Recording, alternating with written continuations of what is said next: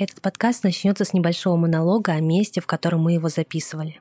У Веры Холмовой, основательницы бренда «Сорель», несколько мест силы. И одно из них – офис в центре Москвы, с высоченными потолками, наполированным паркетом и весь утопающий в эскизах и мудбордах.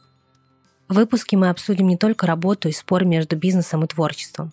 Еще поговорим о панических атаках и способах с ними подружиться, величине нашего эго и женской красоте. Приятного прослушивания и спасибо за ваши оценки и отзывы на любых платформах.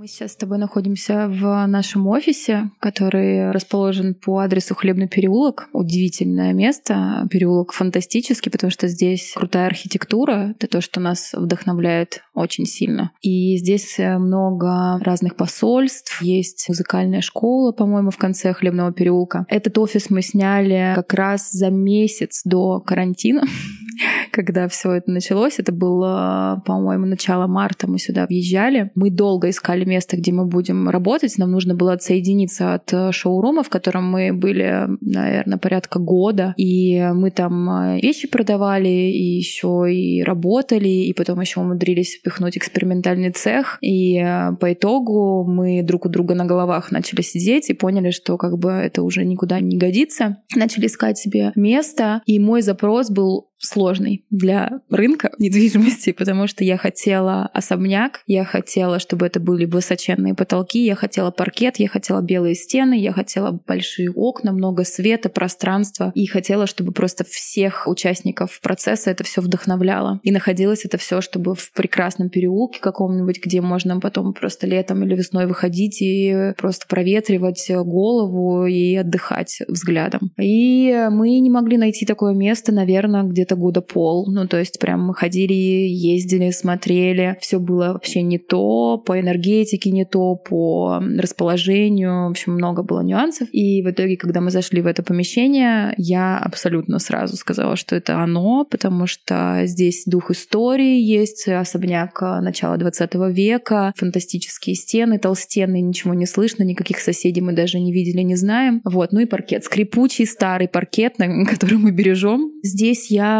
хочу максимально создать атмосферу, которую мне хочется вот ощущать дома, например, когда ты приходишь, да, и расслабляешься, тебе все устраивает, все комфортно, все тебя вдохновляет. Здесь хочу, чтобы было именно так, поэтому сюда уже тащу разные, закупаю вазы какие-то, постоянно цветы, картины, хотим распечатывать красивые наши фотосъемки, чтобы это как-то вдохновляло тех, кто создает эти вещи, потому что здесь за стеной у нас экспериментальный цех и конструктор, технолог, швея, дизайнер, которые через себя все эти вещи пропускают, и когда они будут видеть результат там в виде той же самой шикарной фотографии какой-нибудь на вещи, это на модели потрясающей, то это вдохновляет в любом случае. Вот. И был риск потерять это место, когда все началось с вирусом, и мы действительно думали, что мы останемся без офиса, и когда просчитывали разные стратегии по тому, как будут развиваться события с нашим брендом, мы поняли, что первое, от чего мы будем избавляться, это от офиса. И у меня, честно, мне сейчас вот я говорю, меня мурашки, потому что я так долго его хотела, я его так долго искала. И я прям до последнего говорила, ребят, нет, нет, я не отдам, нет, давайте вот просто будем бороться за него. В итоге все вышло как вышло, мы остались здесь, и теперь будем обживать его, потому что за месяц мы ничего не успели, мы только перевезли все, коробки распаковали, только запустили Дашу за машинки, и тут как бы нас прикрыли. Смотри, Вер, мы когда с тобой первый раз увиделись в твоем шоуруме, ты так интересно мне сказала, так, я вижу, значит, джинсы, пиджак, понятно, что ты носишь, и предложила мне платье. Ты меня спросила, в чем мне комфортно, посмотрела на меня и взяла то, от чего я на самом деле по каким-то непонятным причинам в последнее время отказываюсь осознанно. То есть я прям чувствую, что я не хочу носить платье. И недавно я так э, размышляла, ну, буквально как недавно, два дня, да, прошло об этом, думаю, блин, почему так, почему я перестала носить платье, у нас еще тут переезд, я все это упаковала в чемодан, увидела, сколько у меня их на самом деле. И У меня случился такой необычный разговор с моей знакомой. Мы стали обсуждать, что многие девушки сейчас почему-то стесняются быть красивыми, стесняются красиво одеваться и от этого отказываются. У тебя есть какая-то своя личная теория, почему так происходит? Ну, вообще, по этой причине и появился бренд, потому что я начала замечать эту тенденцию в себе, в своих знакомых, в подружках, то, что проще, быстрее надеть на себя худи, джинсы, побежать. В этом нет ничего плохого. Я сама, ты видишь, в чем сижу. Я сижу в футболке и в шортах. Но иногда, мне кажется, нужно себе такую давать дозу женственности и сексуальности. Это немножко все таки тебя возвращает к ну, каким-то таким энергиям. То есть я, когда надеваю платье или надеваю просто даже наши вещи, я понимаю, про что они. То есть я себя чувствую вообще иначе. Да, мне может быть не супер комфортно, но тут не про это. Ну, то есть тут про особое ощущение себя. Меняется движение, речь, взгляд, все меняется. И как-то после этого хорошо, лично мне. Вообще, да, сейчас очень много этих направлений, практик каких-то. Верните себе женственность, да, давайте вот эти женские практики. Но я думаю, что это неспроста, потому что мы действительно начинаем теряться немножко вот в этих буднях, в серых, в комфорте. Прекрасно, что он есть, да, но все-таки есть какая-то природа, наверное, которую иногда ну, нужно себе вот дозу природы женской, да, все-таки давать. И про это и Сорель. То есть и девушки, которые приходят обычно к нам в шоурум, у них такая же реакция. Я не надену платье, это не моя история. Я вот ношу джинсы, ношу пиджаки, дайте мне вот это. Или там, ой, а у вас нет чего-нибудь там попроще? А нет ли у вас чего-нибудь покомфортнее? И мы такие, нет, вот давайте мы сейчас вам дадим дадим а, вот 10 платьев, и если вам реально ни одно не понравится, ну что ж, ладно, ну, значит, мы лохи. Но никогда такого не было, чтобы девушка уходила без платья. Обязательно она выходит, и она чувствует себя иначе, она надевает каблуки, которые у нас, значит, там в примерочном большом количестве стоят. Она выходит и как бы вот раскрывается, начинает так себя вести, по-другому разговаривать иначе, присылает видео своим подружкам, хвастается, что вот она влезла в XS, это частенько, да. И ты видишь, что от этих джинс и комфорта, и худи, в принципе, ничего не осталось. Ну вот она, как бы, вот она девушка, она красивая, реально. И они раскрываются и уходят гиперсчастливые. Потом пишут комментарии или нам в личку присылают свои фотографии в этих платьях и говорят, ну я не верила в то, что вот мне так вот может быть классно в платье. И по итогу они приходят за вторым, за третьим. То есть мы не пропагандируем ни в коем случае, что вы должны всегда ходить, значит, вот в корсетном платье. Ну нет, конечно. У нас есть варианты более комфортные, но мы про то, что все таки иногда, пожалуйста, просто наряжайтесь, давайте себе вот этот вот день праздника какого-то, день другого ощущения, погружайтесь вот просто в, вот по что-то другое. Меняйте картину, меняйте привычную для себя картину. На сайте можно прочитать историю создания, названия бренда и вообще философию, но я хотела бы, чтобы ты произнесла это вслух, потому что, правда, очень красиво. Просто расскажи, как создавался Сорель изначально, почему он так называется и что лежит в основе всего, что ты делаешь с командой. Очень хорошо, что ты сказала с командой, потому что я помнишь, да? Я не люблю. Мы уже, по-моему, даже запустили подшив первые утвержденные образцы, но у нас не было названия. То есть мы очень долго пытались э, из себя вытащить это. Ну, в основном я. Потому что ребята там предлагали много разных вариантов, но я ужасно капризная, что касается какого-то вот стейтмента, то я прям переживаю за это. Ну, то есть с этим мы идем дальше, и это очень важный момент. И были какие-то совершенно crazy там it's a passion, вот это все fashion. И я говорила, нет, пожалуйста, мы особенные, мы, мы должны быть другими. И до сих пор люди, в принципе, не знают, как правильно произносится название, и мне даже это нравится. Ну, то есть, как бы все такие ломают язык, все такие, а, ну это ж вот это вот сореле, сореле. И мне, ладно, ради бога. Значит, как бы мы ну, как, не, не называемся называемся просто там модный дом Веры Холмовой. Я для себя определила вектор, в котором идет бренд. Это откровенность, хрупкость, такая сильная хрупкость, как бы это ни звучало. Это история про такую сильную, уверенную в себе женщину, бла-бла-бла. Это все красивые фразы. И ни одно из слов не подходило совершенно. И как-то мы с Сашей сидели, по-моему, и рассуждали о платье. Саша — это наш дизайнер, который мы хотим. И мы шутили, что, ой, а вот бы было классно платье с одной оголенной грудью сделать. Ну, то есть это Сашна была, по-моему, фраза. И меня осенило. Я вспомнила, что не так давно, там за год до всего этого дела, я готовила презентацию и выступление по истории создания белья женского, так как я раньше имела к этому отношение. И я, естественно, рассказывала и, и описывала фавориток королей, потому что все-таки они имеют непосредственное отношение к нижнему белью и вообще к истории появления. И вспомнила про Агнес Сорель, которая, собственно, выходила в свет с одной оголенной грудью. И я помню, что мне очень понравилось, во-первых, ее имя и очень благозвучная, мягкая Сорель. И я предложила этот вариант ребятам, и все как бы меня поддержали. Во-первых, история прекрасной девушки сама по себе фантастическая, да, и как бы эта отсылка, она очень про нас. все таки мы любим историю в костюме, да, то есть корсеты, эпоха Возрождения, это все у нас идет постоянно в параллели с, со всеми коллекциями. Мы этим очень сильно вдохновляемся. И, собственно, так мы согласовали это название. И вот идем с ним.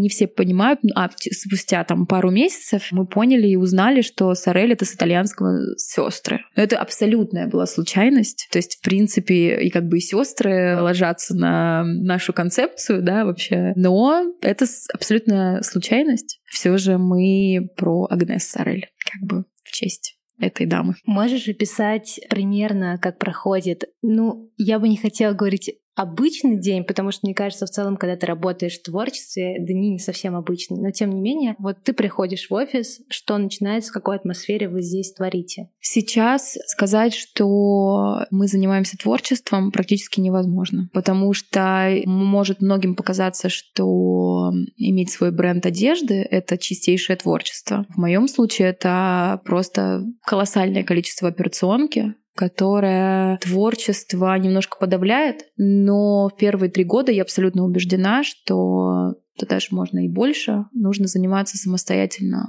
многими процессами. Нужно вникать. И, как правило, это не всегда про творчество вообще. Потому что сроки, потому что ассортиментные матрицы, экселевские таблицы, формулы, колоссальное количество вещей, которые не про творчество. Естественно, когда создается коллекция, мы с Сашей вообще отсекаем себя от операционки и говорим, ребята, мы как бы вот три дня хотя бы. Нас нет вообще. И вот мы с ней периодически то уедем куда-нибудь за город, в Болотов дачу. Мы рисовали прошлую новогоднюю коллекцию. Работали три дня с ней, вот просто сидели. Вот Болотов дача, у них огромный стол, за которым все ужинают, обедают. И просто и наших эскизов просто на пол стола ребята приходили, говорили, пожалуйста, можете, ну, хоть подвинуться немножечко. Коллекцию осеннюю мы рисовали на карантине в самом начале, и это в основном было в поселке Маренкино, где мы снимали там дом, и Саша ко мне приезжала с чемоданами просто тканей, и мы садились с ней, и вот это вот все придумывали. Вот этот момент, конечно, про творчество. Да, в течение дня может быть что-то из серии выбери, ну, подберите там пуговицы, молнии. Ну, можно сказать, что это творчество, наверное. Может быть, можно сказать, что мы творчески подходим к операционной деятельности. Может быть. Но, честно говоря, не всегда дни проходят как-то весело и, я не знаю, как в каком-нибудь реалити-шоу. Вообще нет. То есть бывают ссоры, бывают тяжелые моменты, когда, например, там, я не знаю, знаю, могут уехать рулоны ткани вообще в другое место, их перепутали, запутались. Из Италии там не могут забирать в срок ткани. И это, ну правда, это очень сильно выматывает, потому что я человек, который делает все в срок. Ну то есть меня прям смущает, когда что-то мы не успеваем, и я за это очень сильно переживаю. Не так, как, например, там год назад я за карантин провела с собой очень серьезную работу в этом плане, потому что я поняла, что я горю, и э, если я не прекращу вот так вот относиться к моментам этим, то через год я думаю, что я перегорю и как бы Сорель не будет. Сейчас вот карантин дал мне возможность затормозиться и возвращаться в прежний ритм я не планирую. То есть я сейчас даю себе волю и возможность вот просто немножечко отпускать ситуацию и идти плыть вот как вот есть принимать все, косяки, срывы KPI и всего. Я даю себе возможность просто, ну, как бы наблюдать и принимать. Медитация, спасибо.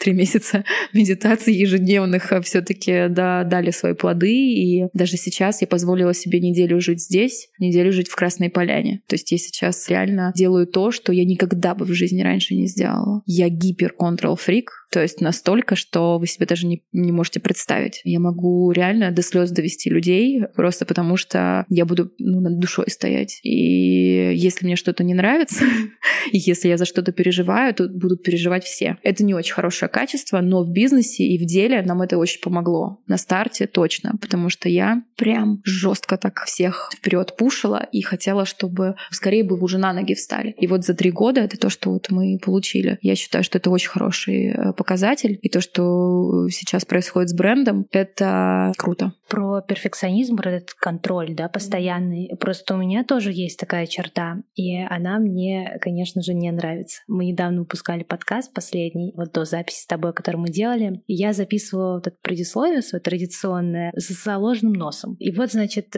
два часа ночи мы наконец-то его выпускаем, мы сидим, потому что Антон, мой муж, который это монтирует, делает уже постпродакшн, он такой же перфекционист, он вычищает малейший звук, который там ему кажется, что мешает. В общем, два часа ночи мы загружаем. Утром я включаю, слышу свой заложенный нос и думаю, ну все, надо удалять. Надо удалять, перезаливать. В общем, два часа я себя уговаривала, что не надо удалять. И в какой-то момент я вспомнила, как я то ли читала это где-то, то ли мне кто-то это сказал, что вот эта вот борьба с перфекционизмом начинается с того момента, когда вы разрешаете себе быть не идеальным и прямо заставляете себя через боль, через... Саша это... Жаркова же сказала. Да. Идеальные люди — это, это не современно. Да.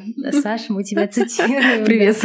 Вот. И я прямо выдохнула и отпустила. И никто мне не написал, что там какой-то странный голос или что-то не то. Это же только наши загоны. Да. Всегда. И вот я думаю, откуда же это берется? Вот откуда эта черта вообще находится? Где она рождается вообще? Эго, все дела. Я думаю, что объяснять не нужно, да. То есть, но это страхи всегда, в принципе, в основе этого лежат, да, какие-то. Страх быть хуже там или не, быть непонятым, масса всяких в этом подводных течений. В моем случае это страх несоответствия. То есть это, в принципе, то, что я разбираю там из года в год с психологом, на страх того, что обо мне могут сказать, подумать. Сейчас уже гораздо проще мне. Я как-то уже полегче к этому отношусь. Но раньше, когда я, в принципе, запускала там Сорель, о чем я в основном думала, да, как будут реагировать люди, а что они скажут вообще, а понравится им или нет. А вдруг они сейчас сидят и просто обсуждают это, и им это не нравится, и, о боже, и ой, ужас. И я реально не спала ночами. Там, я не знаю, я думала о том, как люди приходят в наш шоурум, и им не нравится вещь. И я просто не соответствую их ожиданиям. Точнее, я и мой бренд, да, ну как бы вот если я транслирую, что это моя как бы история, да, и я считаю, как бы являюсь лицом бренда, и люди, конечно же, ассоциируют бренд со мной, ну те, кто меня знают. И вот я думаю, вот они приходят и видят, что, ну, может быть, оно не садится, или там, я не знаю, зацепка, да все что угодно может быть, там разошелся шов, это вещь, с ней может произойти все что угодно во время примерок. Я просто могла ночью загоняться, я не могла заснуть, что они вот потом будут говорить говорить, что вот такое качество и вообще все. И сейчас нет. Во-первых, потому что действительно мы начали, ну, мы реально круто поработали над качеством. Мне сейчас даже вот я не уверена, что к чему-то можно придраться. Ну, всегда можно, конечно. Ну и вообще, в принципе, я как-то подрасслабилась. И я начала доверять команде, что очень важно. Раньше вот совершенно я не могла этого сделать. Я не отпускала по воде вообще ни на секунду. То есть доходило до того, что я проверяла, что отвечают в директе в Инстаграме. То есть, ну, это ненормально совершенно. Раньше я утром просыпалась и открывала, и сама начинала отвечать, удаляла их сообщения, вот консультантов, переписывала их. Ну, это же крейзи вообще ненормально. Я там боялась доверить там Саше какие-то процессы. Я боялась взять человека, который будет курировать производственную часть. Я боялась кому-то доверить контент. Я, в принципе, сейчас все равно им в основном занимаюсь, да, но, по крайней мере, сейчас у меня появилась там Таня замечательная, которую я могу просто вещи отдать, и она едет, снимает. И что самое удивительное, да, во всем этом в итоге, что когда ты расслабляешься, ты получаешь результат, который просто тебя ну, вообще удивляет, и ты кайфуешь, и думаешь, ну, Где я раньше был? Ну почему я не мог так всегда делать? Ты и сохраняешь свои нервные клеточки, а еще и как бы люди дают тебе действительно офигенный результат, который лучше, чем твой ну давайте признаем, вот, да, иногда, что люди могут сделать круче, чем вы, и они талантливее вас в каких-то моментах. И я, знаешь, так вот на все это посмотрела, оглянулась, поняла, что у меня офигительная команда, классные ребята со мной работают, и я им полностью доверяю, и как-то мне жить стало легче. И процессы начали круче идти. И я смирилась с тем, что я не пуп земли, и на мне не должно быть все завязано ни в коем случае. У Сорель должна быть уже вот своя жизнь, и я могу, как мама, просто уже, которая отпустила там ребенка в, там, я не знаю, в школу, в институт, могу просто помогать, могу вдохновлять, советы давать и так далее. В идеале в моей картине вот этой всей истории это то, что я просто смогу быть инспиратором вот каким-то, да, и абсолютно не буду знать операционку. Не хочу. Это меня действительно загоняет в колесо, из которого я выбиралась очень долго. Но если, например, получится так, когда был карантин, я думала, а что если не будет Сорель? Ну вот не станет ее. Я словила себя на мысли, что мне вообще не страшно. Потому что у меня уже такой бэкграунд, у меня такие ребята рядом. И мы сделали это раз, и мы легко это сделаем второй раз. И есть силы, и есть э, все равно возможность. Поэтому вот этого страха, который был раньше, что, боже, мы можем прогореть. Боже мой, сейчас просто мы без бабла сидим, у нас нет денег. У меня не будет денег, чтобы отшить коллекцию. Где я их возьму? Потому что у нас же все на свои деньги, у нас никаких нет инвестиций, мы делаем все сами. И э, когда вот, ну, я об этом думала, я загонялась, не могла спать ночью, а сейчас я поняла, что нет, все будет. В любом случае, я найду вот из любой фигни выход. У меня охренительная команда, и они со мной, и они пойдут, и поэтому я абсолютно уверена во всем. И вот сразу у меня и панические атаки мои прошли, которые там а, как бы были на этот счет, да, и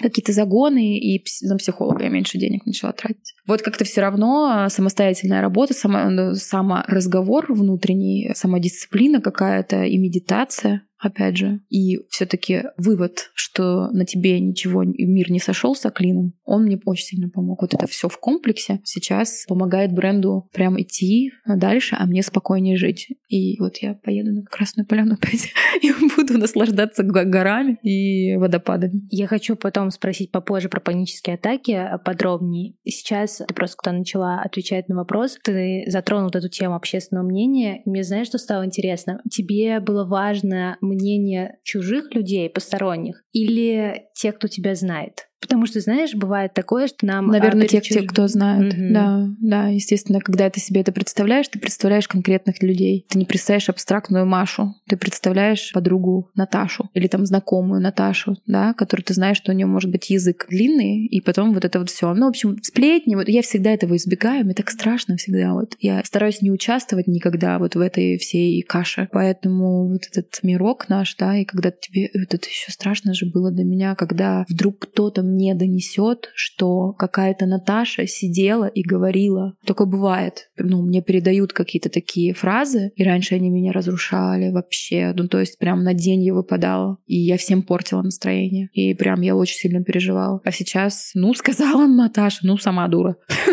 Вот так. Но вот с этой условной Наташей ты прекращаешь общение или не разрываешь? Нет, нет. Нет, естественно, мне как бы не захочется с ней особо как-то контактировать, но я никогда в жизни не буду ни мстить, ни злиться. Ну, мне просто это отсутствует. Я супер добрый человек, который даже тем, кто меня ненавидит, я буду улыбаться и мило, любезно разговаривать и никогда никому не делала ни зла, не мстила. Это ужас. Для меня это вообще какие-то странные чувства. Если говорить про то самое выгорание, с которым сталкивается, наверное, ну, если не каждый второй, то каждый третий точно. Ты сказала, что ты вовремя отследил этот момент, когда ты поняла, что вот еще чуть-чуть и все. А знаешь как? Да. Я попала в больницу и мне делали операцию. И врач мне сказал, что ну, это только твоя голова. Ты сама себе, скорее всего, все это навредила. Это как раз перед карантином было. Все так совпало, что я пережила, ну, правда, страшную историю. И этот момент для меня стал отправной точкой. Прям вообще в другую какую-то жизнь и другое восприятие вещей. Я поняла, что то я свое тело, свой организм настолько спазмирую своими мыслями, своими страхами, что, естественно, он в защите, он постоянно в мобилизации, да, он там защищается, и он такой трубит мне все время, Вер, нельзя, и когда ты уже на выгорании, организм включает режим самозащиты, и таким образом всплывают болячки. Это естественно, потому что он на исходе, он на истощении работает, и по каким-то вот слабым местам сразу же ударяет. И я на себе это испытала и поняла, что больше так не будет. Точно. И я дала себе слово. Команда моя немножко недоумевает, что со мной происходит в плане того, что я действительно стала легче, ну вот в плане работы. То есть я могу там что-то забыть. Такого никогда не было. Ну, то есть я могу опоздать. Я никогда в жизни не опаздываю. А потому что я даю себе расслабиться. И я думаю в первую очередь о своих нуждах и потребностях. И я слушаю свое тело теперь. Потому что если у меня что-то болит чуть-чуть, я буду в первую очередь думать об этом, и я не буду с паническими атаками сидеть в офисе. Если мне плохо, я уеду домой, и я уеду в Красную Поляну, и я буду там заниматься собой в первую очередь. Потому что если я не буду заниматься собой, ну как бы не будет коллекций тогда. Вот так вот. Ну, тут надо... Я объясняю, вроде, ну, команда понимает, естественно, уже не смирились. Но это все к тому, что, да, этот момент не был каким-то вот затяжным. То есть я не принимала долго решение о том, что, ой, наверное, мне надо затормозиться, там, ну, поработаю еще месяцок в этом режиме. Нет, это было четко, резко, конкретно стоп. И я считаю, что это правильно. И я благодарна этому моменту, потому что иначе бы я, наверное, до сих пор в том же самом режиме с ума сходила. И попала бы, не знаю, еще хуже куда-нибудь в какую-нибудь историю. Панические атаки. Когда у тебя началась вообще эта история? Я, наверное, с ними живу лет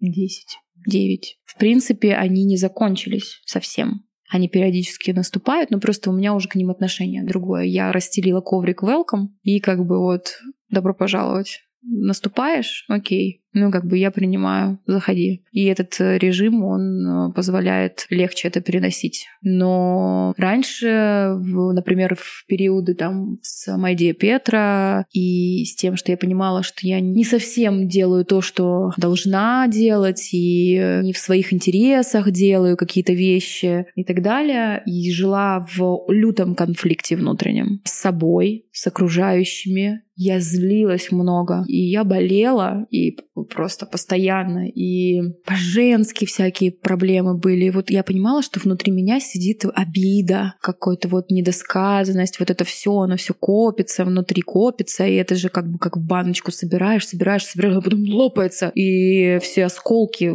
во всех летят просто, и все страдают от этого, особенно близкие. И э, это было вот я, когда вышла из проекта, из Петры, у меня был отпуск, и этот отпуск я не помню совершенно, потому что я не присутствовала вообще в моменте. То есть я была в своих мыслях, в панических атаках, непрерывных совершенно. Вокруг у меня Португалия, Италия, там Испания, и я ничего не вижу ничего не замечаю. Я просто сижу и гоняю внутри, как бы надо было поступить, а как нужно было ответить, а что нужно было мне сделать, как мне нужно было отстоять свои права, а как нужно было вообще как бы всю историю повернуть. И, о боже, о боже, и вот ты себя, значит, чехвостишь просто вдоль и поперек, и по итогу что? Ну, как бы выливается это все, естественно, в панические атаки, в болячки. Ну, господи, я как старый дед говорю. Ну, в общем, это неотъемлемая часть меня, поэтому я не могу об этом не говорить. И то, что я на фоне всех вот этих вот действительно тяжелых, по моему мнению, испытаний психологических в первую очередь, я смогла еще второй проект построить, это для меня, конечно, вообще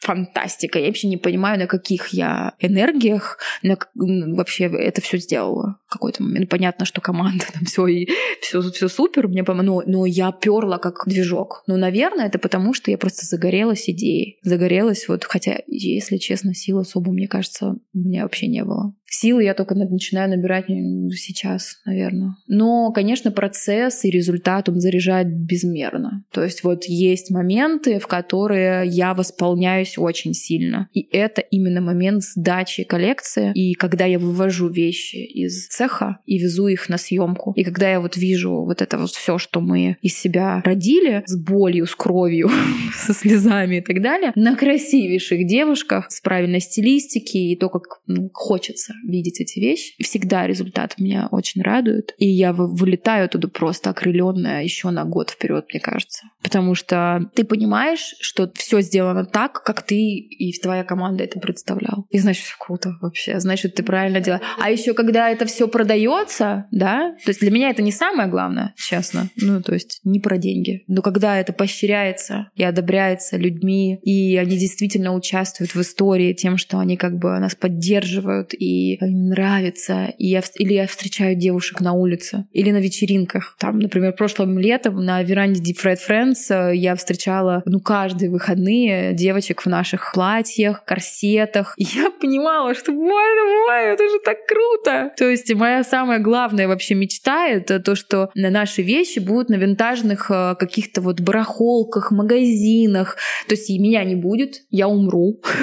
но, наверное, кто-то найдет там корсет и скажет, о, что за сорель, интересно, и будут носить эти вещи, потому что я фанат винтажа, и я знаю, как это круто, когда ты находишь какую-то вещь с изюминкой, да, там рассматриваешь, а как это сделано, как это сшито, ой, интересная петелька там как-то пришита, чтобы вот держать вот форму этого рукава или там складку она делает, да, на платье, вот эти все нюансы. Это моя мечта. Я просто вот, мне кажется, это самое главное, о чем я бы хотела, к чему пришли. Это к тому, что просто вещь доживет долго, она будет существовать, потому что делаем мы вещи не на один день, не на один выход, делаем мы вещи надолго. Я хочу, чтобы они жили долго, у них была история, и они переходили из рук в руки. То есть если там... Ну, мне кажется, что такие вещи, они просто вот даже если, как ты сказала, что у тебя есть в гардеробе, да, там что-то, там туфли, которые ты не наденешь, но они вот нравятся, но тебе, ну, они стоят, вот они и кайф. У меня такие вещи — это винтаж, какие-то лютые совершенно из 80-х, там а, пайетки, стразы, золотые пиджаки, плохие, вот это все. Ну, это вещи, которые, ну да, я один раз, там, два раза надену, но я их постоянно рассматриваю. Я их трогаю, они мне нравятся. И они не уйдут никуда. Я их не сдам в переработку. Я, потому что я понимаю, что эти вещи уникальные. В них вложена душа, в них интересный крой, у них интересный материал. Понятно, что люди заморочились на это, это не футболка. И такие вещи обычно либо дарят своим там подругам, не знаю, там, дочкам, внучкам. В общем, хочется вот этого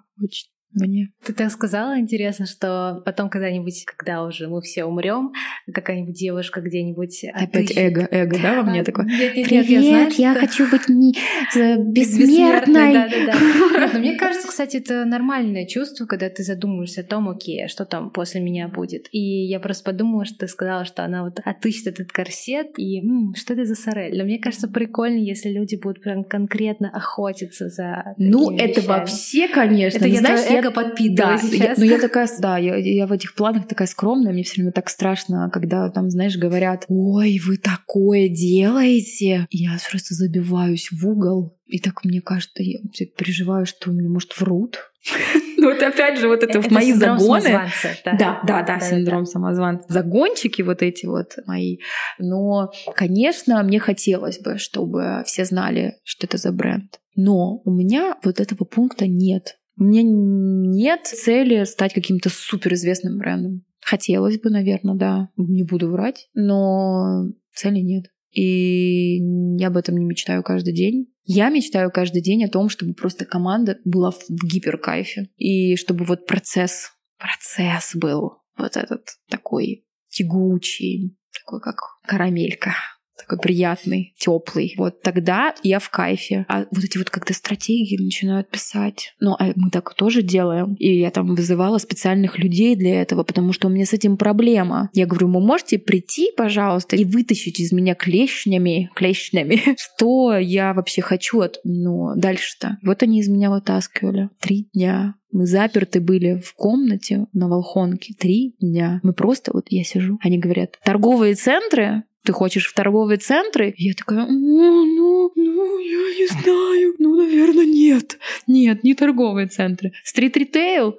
Я говорю, ну, да, наверное, наверное, стрит-ритейл. И вот это вот, наверное, наверное, ну, я вообще не понимаю, когда вот, значит, я слышу там какие-то девочки, там, у которых есть бренды, да, там они там занимаются всем этим. Ну, значит, так, я хочу в ближайшие два года 20 магазинов, я вообще не умею так смотреть далеко. Не, не получается у меня. Мне так страшно от этого, что можно вот заглянуть, опять же, наградить вот это будущее своими ожиданиями, а потом ты как бы вот просто вообще ничего не получишь, и все разобьется. По мере поступления проблемы можно, да, решать. Вот ты понимаешь, что сейчас твой бренд что-то находится в каком-то периоде таком, когда вроде как надо какие-то шаги делать уже, да? Ну и сделать, типа, искусство маленьких шагов. Вот потихонечку, так вот, помаленечку. Ну вот я читала где-то тоже про это. Это ваш страх мечтать, это все в вашей голове. Вы сами строите себе границы, вы сами строите себе рамки, выстраиваете эти стены. Но если честно, я тоже. Мне даже прикольно, знаешь, не потому что я боюсь заглядывать и мечтать, а мне просто прикольно жить с постоянным ощущением сюрприза.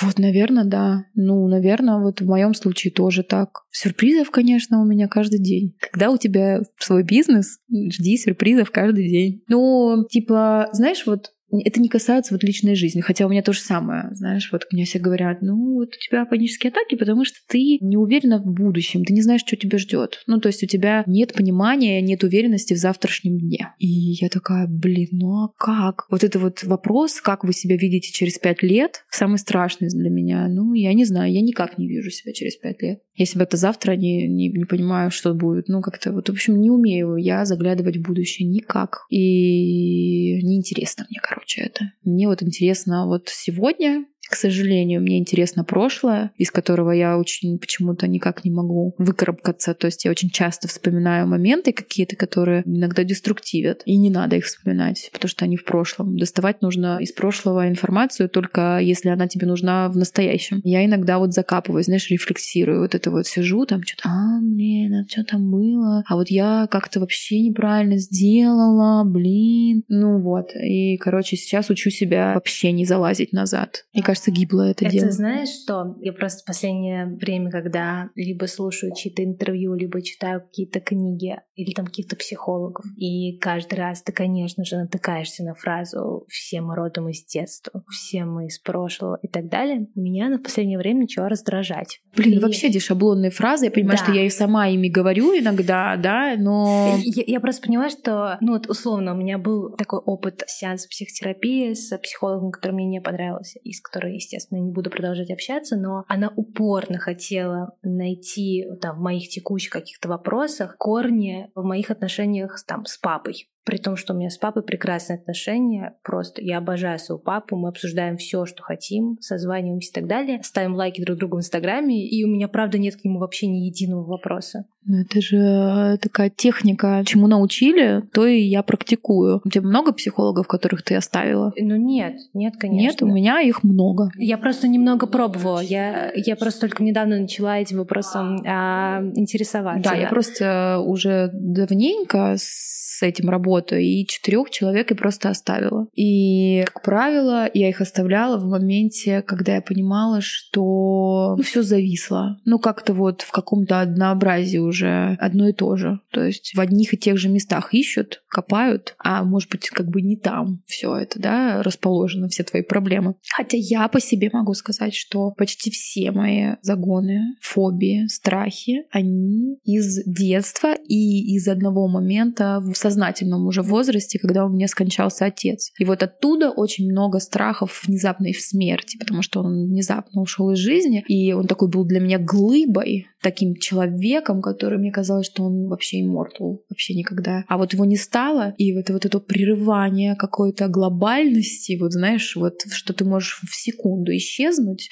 несмотря на то, какой ты классный, какой ты здоровый, то, то ты можешь просто вот сидя сейчас здесь, вот раз и все. И из-за этого панических атак очень много было. А сколько тебе лет было? 19. Потому что я настолько зациклилась на вопросе, интересно, а что же он испытал, что теперь сейчас нет, но еще там пару лет назад в своем теле, в ощущениях я постоянно думала, что это оно. То есть и, естественно, психосоматически все это срабатывало так, что я себя раскачивала, и в теле, конечно же, появлялись ощущения, там, я не знаю, шею неправильно повернула, оп, у тебя там чуть-чуть голова закружилась, или ты резко встал, закружилась голова, и, и у меня первая мысль, что я умираю. И вот э, я себя вот так вот раскачивала, раскачивала. Я даже на самолетах не могла летать особо, что у меня эти вот ощущения при полете, когда у тебя давление меняется и все такое. Мне казалось, что вот я сейчас как бы кони двину и пиши пропала. Ну вот постепенно я из этого выкарабкалась. То есть я сейчас летаю вообще очень спокойно. И даже если что-то я в теле чувствую, ну я чувствую все равно периодически, а, то я думаю, это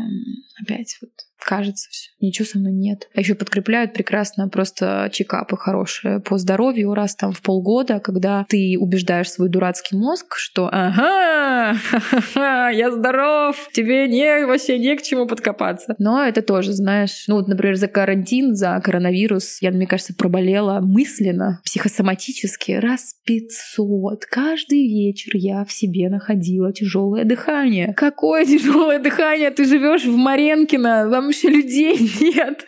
Там чистейший воздух, лес. Ты надышалась дымом от камина, девочка моя. Ну, как бы вот сиди и засыпай. Но нет, я такая, о, блин, кажется, у меня коронавирус. В общем, смешно, конечно, мозг мой работает. Но я уже, знаешь, так стебусь над ним, и это мы постепенно начинаем сближаться, дружить. Как бы вот я с юморком так ко всему. Я тебя абсолютно понимаю, потому что я тот человек, который побывал, мне кажется, у всех врачей, которые только существуют. Ну, в смысле, там вот трихологи, у меня выпадают волосы, волосы. Когда был этот несчастный карантин, я тоже чувствовала боль я груди. эндокринолога была. Эндокринолог, конечно же, да. Конечно.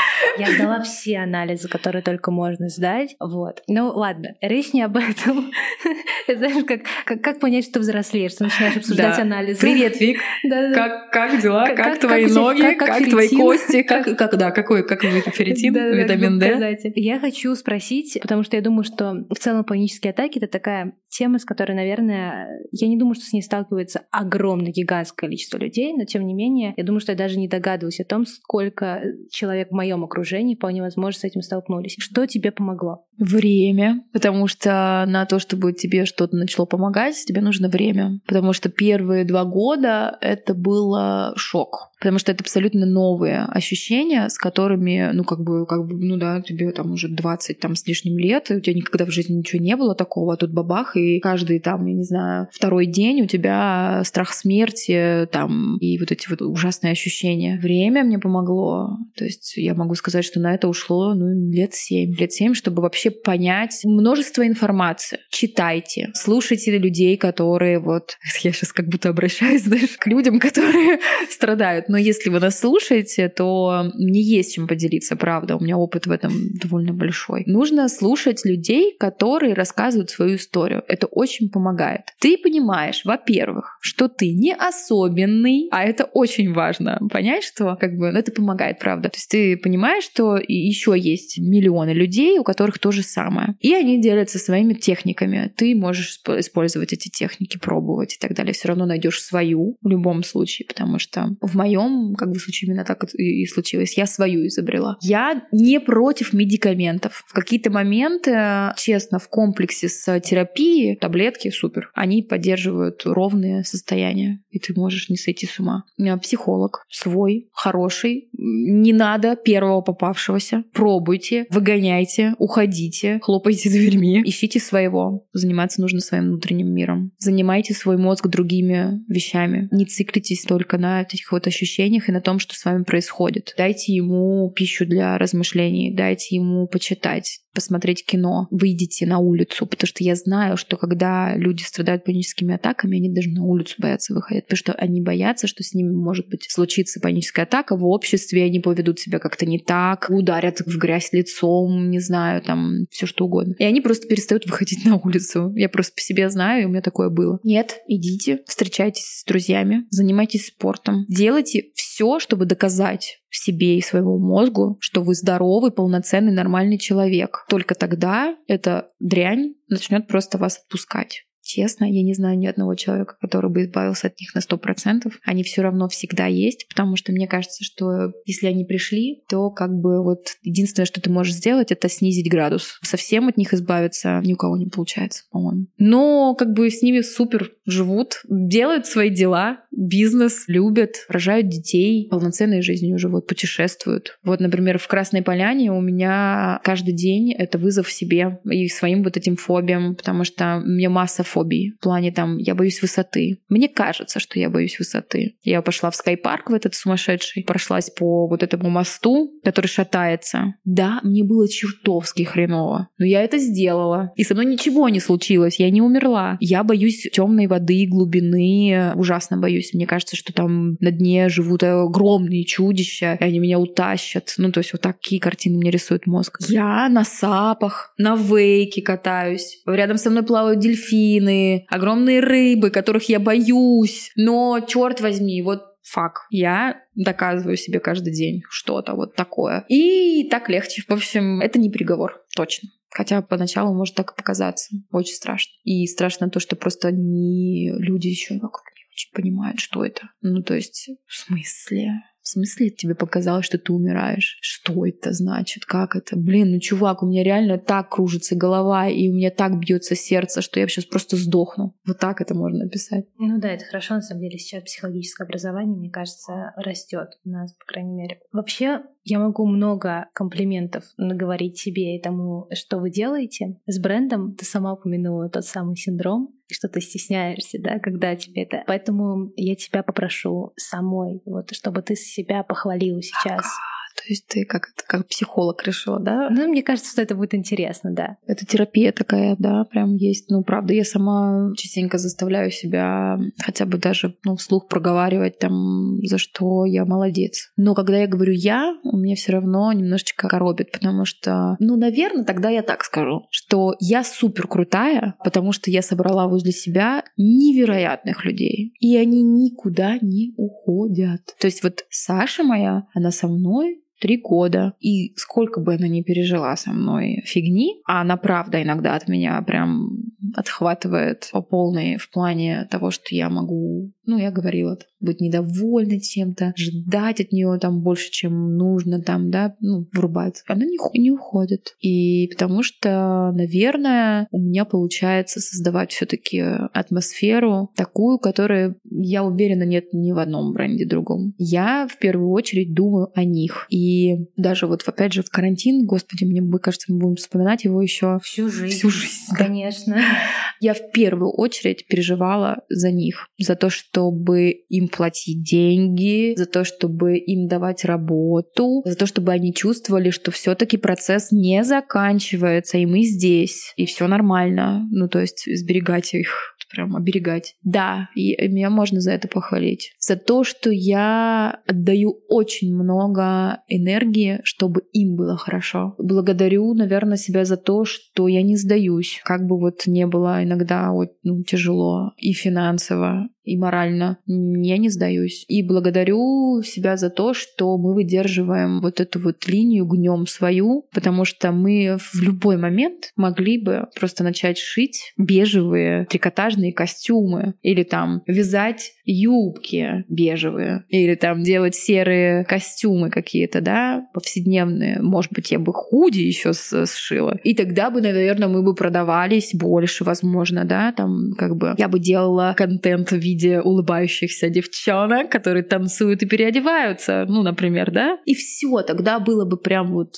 все бы гораздо лучше. Ну, нифига. А знаешь, сколько раз мне говорили, мне приходят вот э, ребята, которые на SMM мне хотят здесь работать. Я же до сих пор, у меня нет SMM менеджера. Никого не могу взять, потому что у всех одно тоже. Они говорят, ну, значит так, мы берем там двух девчонок, вот они, значит, там сидят в кафе, я не знаю, мило общаются, потом, значит, мы еще снимем видео с переодевалкой, пригласим стилиста провести прямой эфир, он расскажет, с чем лучше сочетать корсет, и все. И в этот момент мне просто либо мы делаем искусство или около искусства, и делаем это реально круто, но на это нужно большой бюджет, потому что, ну, правда, чтобы сделать офигенный какой-то кампейн, который мне хочется, или там снять видео, которое мне хочется, потому что я хочу позвать Андрея Краузового, оператора своего друга, который просто мне снимет уникальное просто видео, но он будет дорого стоить, и он возьмет самое дорогое оборудование. И пока у меня нет этих денег, я лучше не буду снимать вообще видео. И это во всем так я. Если какая-то модель, которую вот я выбрала, а это для меня самые адские муки, потому что девочки, которых мы снимаем, это всегда какие-то нестандартные, там их сложно выловить, или там они супер какие-то известные, и мне их очень хочется. И вот если не может та, которая мне нравится, мы не будем снимать. Мы не будем снимать на просто девочки. Ну, не хочу. Не получу я от этого удовольствия. Не получится Сорель. И так во всем. И вот в вещах тоже самая история. А тебя не обвиняют в этом, знаешь, потому что сейчас, ну так я сама работаю глянцевой индустрии, конечно, это вот этот принцип diversity плюс size, и что очень важно, чтобы ваш амбассадор или представленные модели в вашем лукбуке выглядели очень разнообразно и были похожи на нормальных людей, которых ты встречаешь на улице. Сейчас это прям важно. Я готовлю себя к этому. Я поддерживаю всеми руками, ногами, глазами, зубами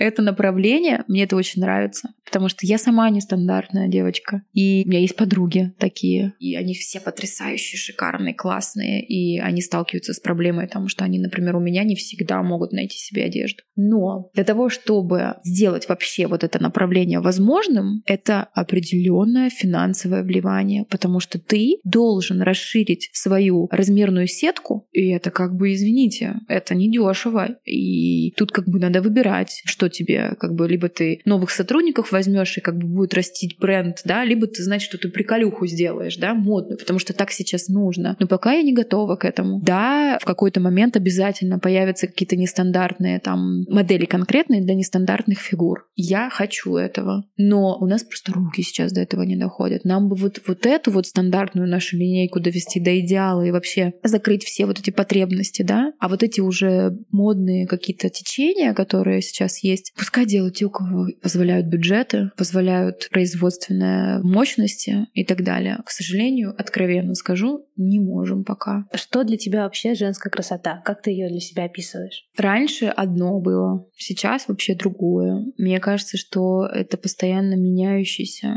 понятие, ну, лично для меня. Потому что раньше, например, для меня женская красота, вот, ну, если бы ты спросила, я сказала сразу про внешность. Сейчас я говорю совершенно о другом. Это про внутреннее спокойствие, расслабленность, про контакт, с собой, про вот, не знаю, такую, опять же, тягучесть какую-то. Я к этому очень хотела бы прийти. И мне кажется, что как раз-таки платье — это один из способов вообще как бы вот к этому как-то прикоснуться. Вот знаешь, это, наверное, вот улыбка. Ну, то есть, когда я вижу девушек, которые не улыбаются, для меня они некрасивые. Я вот люблю, чтобы хохотали, знаешь, вот были добрыми. Все остальное меркнет вообще. То есть я остальное не вижу. Если девчонка улыбается, и она, вот, знаешь, комфортно в своем теле, в том, что она на себя надела, да пофиг вообще, что там с внешностью. Большая у нее попа, там, маленькая грудь. Ну, вообще не имеет значения никакого. А вот если она будет идеальная, и она будет вот просто, как, знаешь, бревно, стоять с недовольным лицом, все, до свидания. Никакая вообще фигура ее никогда в жизни не спасет. И вот сейчас так. Раньше бы я, наверное, сказала, ой, ну, наверное, это длинные ноги, там, красивые волосы и все такое. Я вообще на это сейчас внимания не обращаю. Я даже моделей выбираю, они вечно с какой-то вот фигней. Знаешь, что там родинка на носу, то у нее между зубов щель, то, я не знаю, то она рыжая, то она супер худая какая-нибудь, прям такая, да, грустненькая. Но зато она такая вот активная. Она все себе уверена, она же модель, она же ты там как бы фотографируется, значит, она как бы чувствует себя комфортно. В общем, люблю я нестандартную красоту, это абсолютно точно. То есть меня прям завораживает какая-то нестандартная... Вот у тебя нестандартная красота. Мне хочется тебя разглядывать. Вот знаешь, вот девушек, которых хочется разглядывать, вот они красивые, наверное. Ну, я тебе сейчас сделаю комплимент, что ты в целом умеешь замечать красоту, потому что... Вот даже... это, я готова себя за это похвалить. Да, даже в тот момент, когда ты мне сегодня сделала комплимент родинки на спине, я это вот как-то запомнила и отметила, потому я что... Я ну... вижу, да, вот эти вот моменты какие-то, вот знаешь, оно у меня как синдром Стендаля, да, вот это. Я вот могу вот просто зависнуть так, что просто, ну, вау. И это, как правило, всегда вещи, которые другие не замечают. Так было всегда вообще. Редко кто разделяет со мной такое же видение. Вот мы сегодня снимали тоже, да, мальчик Антон. Он говорит, о, ты так заметила, как там ветер, да, шумит. А у меня всегда так. Я могу разговаривать с людьми, а потом бабах, и просто у меня о, интересно, да, и все, я, я ушла туда. И мне всегда так было. Например, с вещами удивительная вещь. То, что мне очень сильно нравится, не отзывается у аудитории. И это мне нравится. И я считаю, что это правильно. То есть, например, в коллекции всегда есть вещь, которая моя. Вот знаешь, вот я прям понимаю, что это то, как я в идеале вижу. И она мало продается. И это хорошо. Это значит, что как бы, ну, ну, я вот так вот вижу, ну, окей, по-другому, нежели другие. Меня это устраивает. То есть у меня нет коммерческого видения в плане, вот знаешь, надо худи таких цветов, надо там трикотажные костюмчики. Опять же, к ним приклеилась. Ну, в общем, ну это как олицетворение, знаешь, вот этих вот масс-маркетовых каких-то брендов, которые друг на друга похожи, да. Ты знаешь, такая мысль голове крутилась про то, что ты сказала, что есть вещь, которая тебе нравится, и она не увлекается. И я вспомнила, что у меня недавно было такое прикольное наблюдение. Я подумала, блин, как классно, что вот заходишь в популярное на каком-нибудь музыкальном чарте, как прикольно, что мой плейлист отличается от Абсолютно. того, что там популярно. Абсолютно вообще. Мой плейлист — это всегда то, что, во-первых, какие-то деды слушали, потом я все я выросла. Там Queen, Radiohead, Nirvana,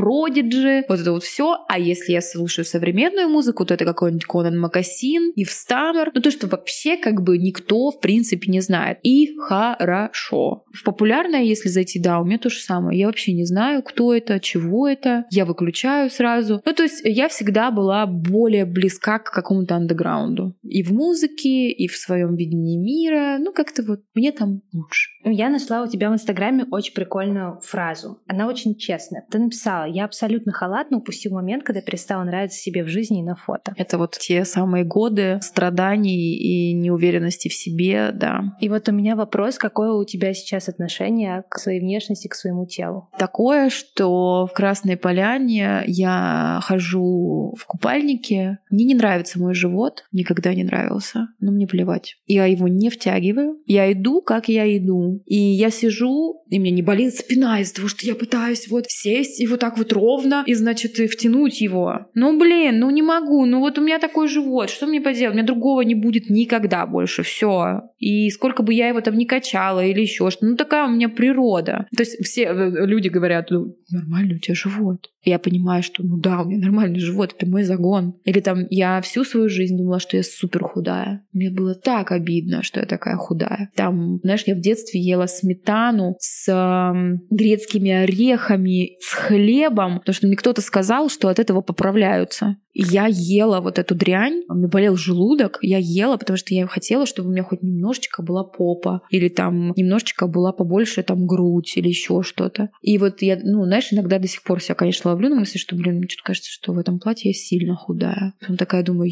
ё-моё, какая ты дура. Иди в этом платье. И знаешь, что я делаю? Я сейчас прям вот, если меня мысль это посетила, я прям в нем иду. Потому что хватит, надоело. Был период ужасный. Еще есть этот осадок от него, но я реально, знаешь, я боялась фотографироваться. Я не ходила на какие-то мероприятия. Я постоянно была в тонусе. То есть, знаешь, у меня напряженное было тело, потому что я думала, что я сейчас плохо выгляжу. Я страшненькая. Ну, то есть я худая, я какая-то не такая, у меня нос не такой, еще что-нибудь не такое. И вот я реально загонялась. И да, я в этот момент как-то халатно упустила. Не подготовилась я к нему. Я вот прям вот так плавно в него вошла, втекала. И в какой-то момент я осознала, что ну капец, уже как бы совсем плохо все дело, потому что я понимала, что вот выход куда-то в новое мероприятие или куда-то там на день рождения сопровождается тем, что я сначала должна выпить стопку коньяка, чтобы расслабиться, потому что я думала, боже мой, они на меня сейчас посмотрят, а я вот так вот плохо выгляжу, и вообще ужас, ужас, ужас, ужас, ужас. Господи, вспоминаю, так это ужасно. Для девушек это неуверенность в себе, это зло. Я сейчас как-то уже, да, получше. Мне вчера девочка отметила в сторис, в котором репостнула мой пост двухлетней давности и написала, что вот после этого поста я очень серьезно начала задумываться о своем психологическом здоровье. А там как раз я пишу о том, что я не могу расслабиться в путешествии и что я постоянно работаю, даже когда я сплю. В общем, адский вот тот период. Я читаю и понимаю, что вообще я сейчас другая. И это так круто. Два года, но разница глобальная совершенно.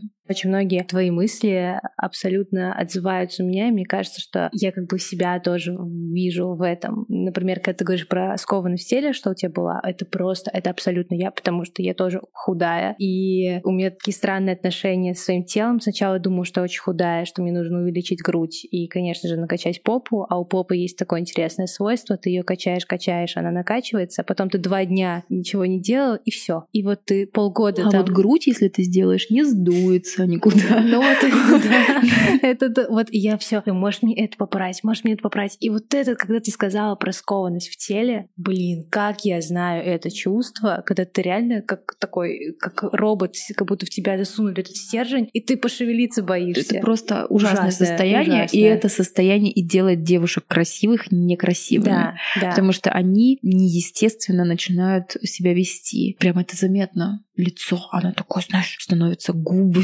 стиснулись, вот эти скулы, и ты на нее смотришь, и прям хочется, знаешь, вот, как, не знаю, как шарику вот этот вот открыть, чтобы она сдулась. Знаешь, вот так вот и расслабилась. Выдохни. И вот на самом деле дыхание — это вообще путь к тому, чтобы себя и в панических атаках очень важная история, просто найти свой темп дыхания. А потому что я знаю это чувство, когда ты немножко забыл дышать. Да. Когда ты, ты понимаешь, такой... что ты не дышишь. Да. А знаете, как надо дышать? Надо, значит, на счет 4 сделали вдох, подержали на 7, на счет 7 счетов. И на 8 растягиваем выдох. Расслабление приходит просто вот сразу через 4 круга. Если хотите заснуть, то вот как минимум 10 вот таких счетов вы уснете сразу, как младенец. Для меня это работает колоссально. Дыхание — ключ вообще вот к расслаблению точно. И даже вот когда я тоже бываю в каких-то стрессовых ситуациях, там, например, когда мы начинали, только ты поставила микрофон, я почувствовала, а я очень считываю сразу в своем теле, я почувствовала тонус. Я сделала просто вот это.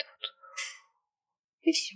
Ну и как-то ты контакт наладил с собой, с телом, ты его услышал, ты дал ему понять, что ты как бы, я тебя слышу, все нормально, давай это, расслабляйся. И все, и как бы начинаешь быть собой. Потому что когда ты напряжен, ты не в себе.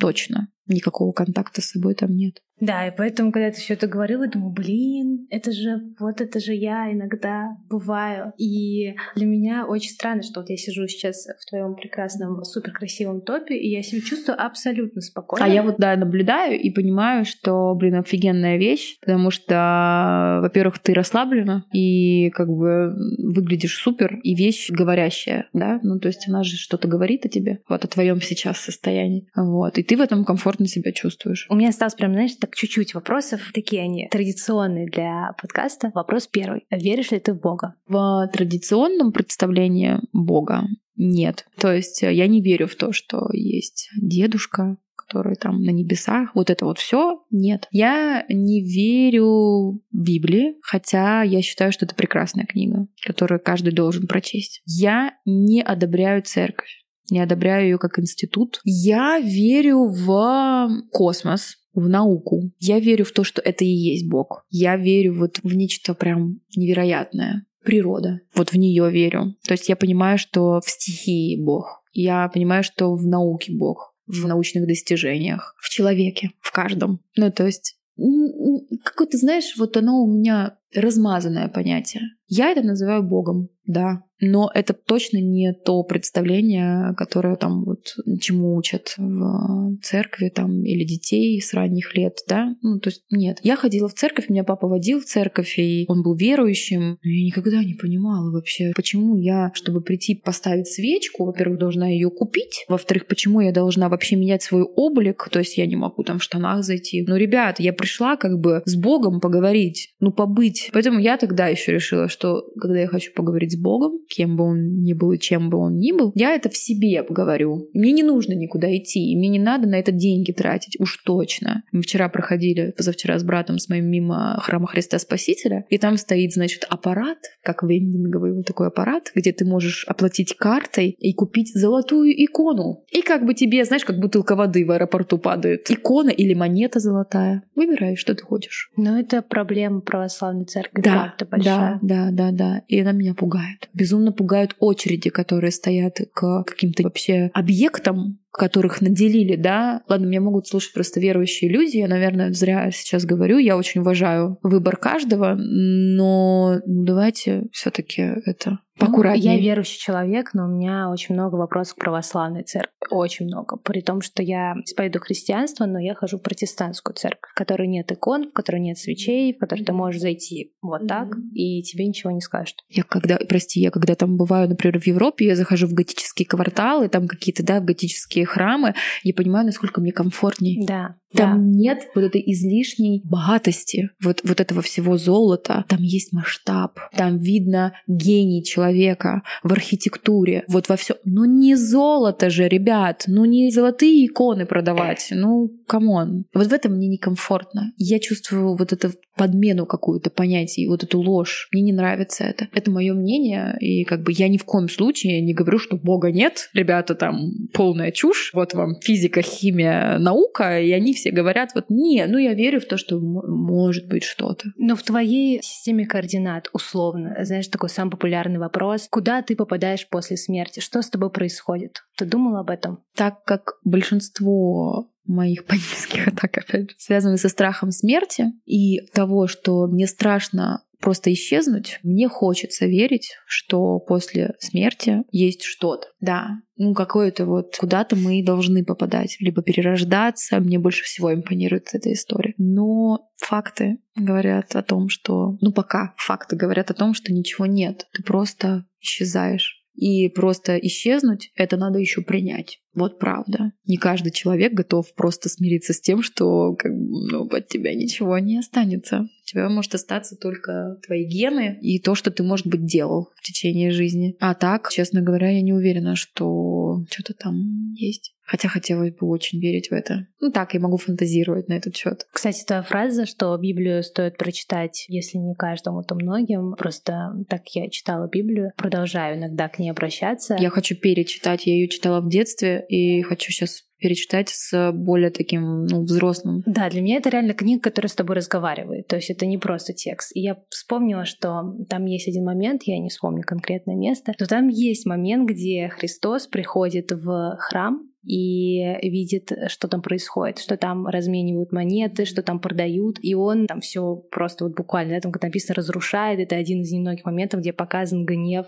Иисуса Христа, человек, который, казалось бы, да? не должен, но это его очень сильно злит. Что описывает Библия и что на самом деле да, происходит. Да. На хорошей ноте да. заканчиваем традиционно. Как обычно, попрошу тебя назвать несколько вещей, за которые ты благодарна этой жизни, близким людям, к себе. Я благодарна за доверие, веру в меня близким людям. Я благодарна моему молодому человеку за колоссальное терпение, потому что очень много выношу я в дом, ну то есть приношу скорее. Я благодарна своим друзьям за то, что они выбирают меня. Безумно благодарна городу, из которого я родом, Таганрогу, потому что основа и то, какой я человек, это в первую очередь этот город и люди, и их установки по жизни, принципы. Даже не столько моя мама, папа, сколько реально город, потому что там люди честные, добросовестные, всегда готовые помочь. И я это впитала просто в себя колоссально. То есть, да, я всегда думаю о том, как кому-то помочь. Я благодарна жизни за то, что я живу, за то, что, ну, вот живу так, как живу, за то, что постоянно меняюсь, не нахожусь в одном каком-то состоянии. Это просто какие-то американские горки состояний. И это хорошо. В этом темпе я учусь, в этом темпе я чувствую, что я действительно живу. Благодарна, наверное, тебе за то, что ты меня спрашиваешь об этом, и то, что я озвучиваю это вслух и э, напоминаю себе об этом, потому что это же не часто делаем. Классно, когда такая ситуация произошла, и то, что я проговорила сегодня какие-то вещи, которые, например, давно не говорила. Или сформулировала их наконец. А, я благодарю свою любимую команду. Да, я их очень люблю. И раз уж мы все-таки говорили про бренд, то надо обязательно на этом заканчивать, потому что вот не перестану никогда говорить, что самое лучшее, что со мной сейчас происходит, это команда.